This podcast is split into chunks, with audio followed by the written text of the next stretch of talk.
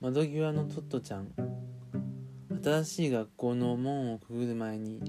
トットちゃんのママがなぜ不安なのかを説明するとそれはトットちゃんが小学校1年生なのにかかわらずすでに学校を退学になったからだった。1年生で。つい先週のことだった。ママはトットちゃんの担任の先生に呼ばれてはっきりこう言われた。お宅のお嬢さんがいるとクラス中の迷惑になります。よその学校にお連れください。若くて美しい女の先生はため息をつきながら繰り返した。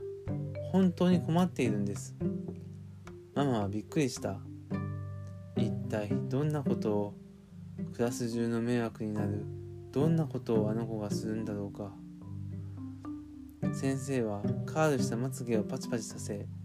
パーマのかかった短い内巻きの毛を手で撫でながら説明に取り掛かった。まず授業中に机の蓋を100遍くらい開けたり閉めたりするんです。そこで私が用事がないのに開けたり閉めたりしてはいけませんと申しますとお宅のお嬢さんはノートから筆箱教科書全部を机の上の中に机の中にしまってしまって一つ一つ取り出すんです。例えば書き取りをするとしますね。するとお嬢さんはまず蓋を開けてノートを取り出したと思うが早いかパタンと蓋を閉めてしまいます。そしてすでに開けたまた開けてすぐにまた開けて頭を中に突っ込んで筆箱から「あ」を書くための、ね、鉛筆を出すと急いで閉めて「あ」を書きます。ところがうまく書けなかったり間違えたりしますね。そうすると蓋を開けてまた頭を突っ込んで消しゴムを出し閉めると急いで消しゴムを使い次にすごい速さで開けて消しゴムをしまって蓋を閉めてしまいます。ですぐまた開けるので見てみますと「あ」一つだけ書いて道具を一つ一つ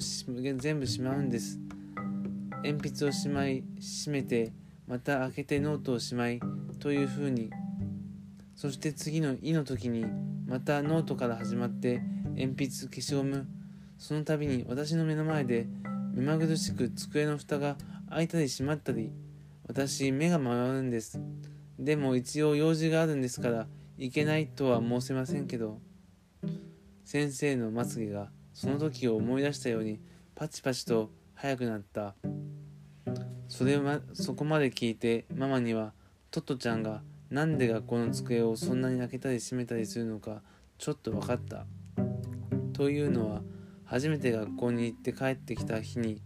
トットちゃんがひどく興奮してこうママに報告したことを思い出したからだった。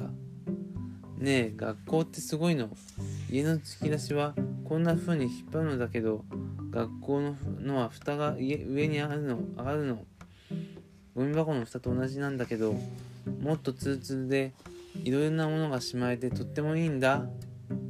ママには今まで見たことのない机の前でトットちゃんが面白がって開けたり閉めたりしている様子が目に見えるようだった。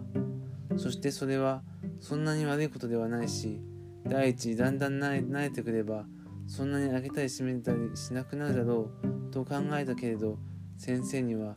よく注意しますからと言った。ところが先生はそれまでの調子より声をもう少し高くしてこういったそれだけならまだよろしいんですけど。今日はここでおしまいです。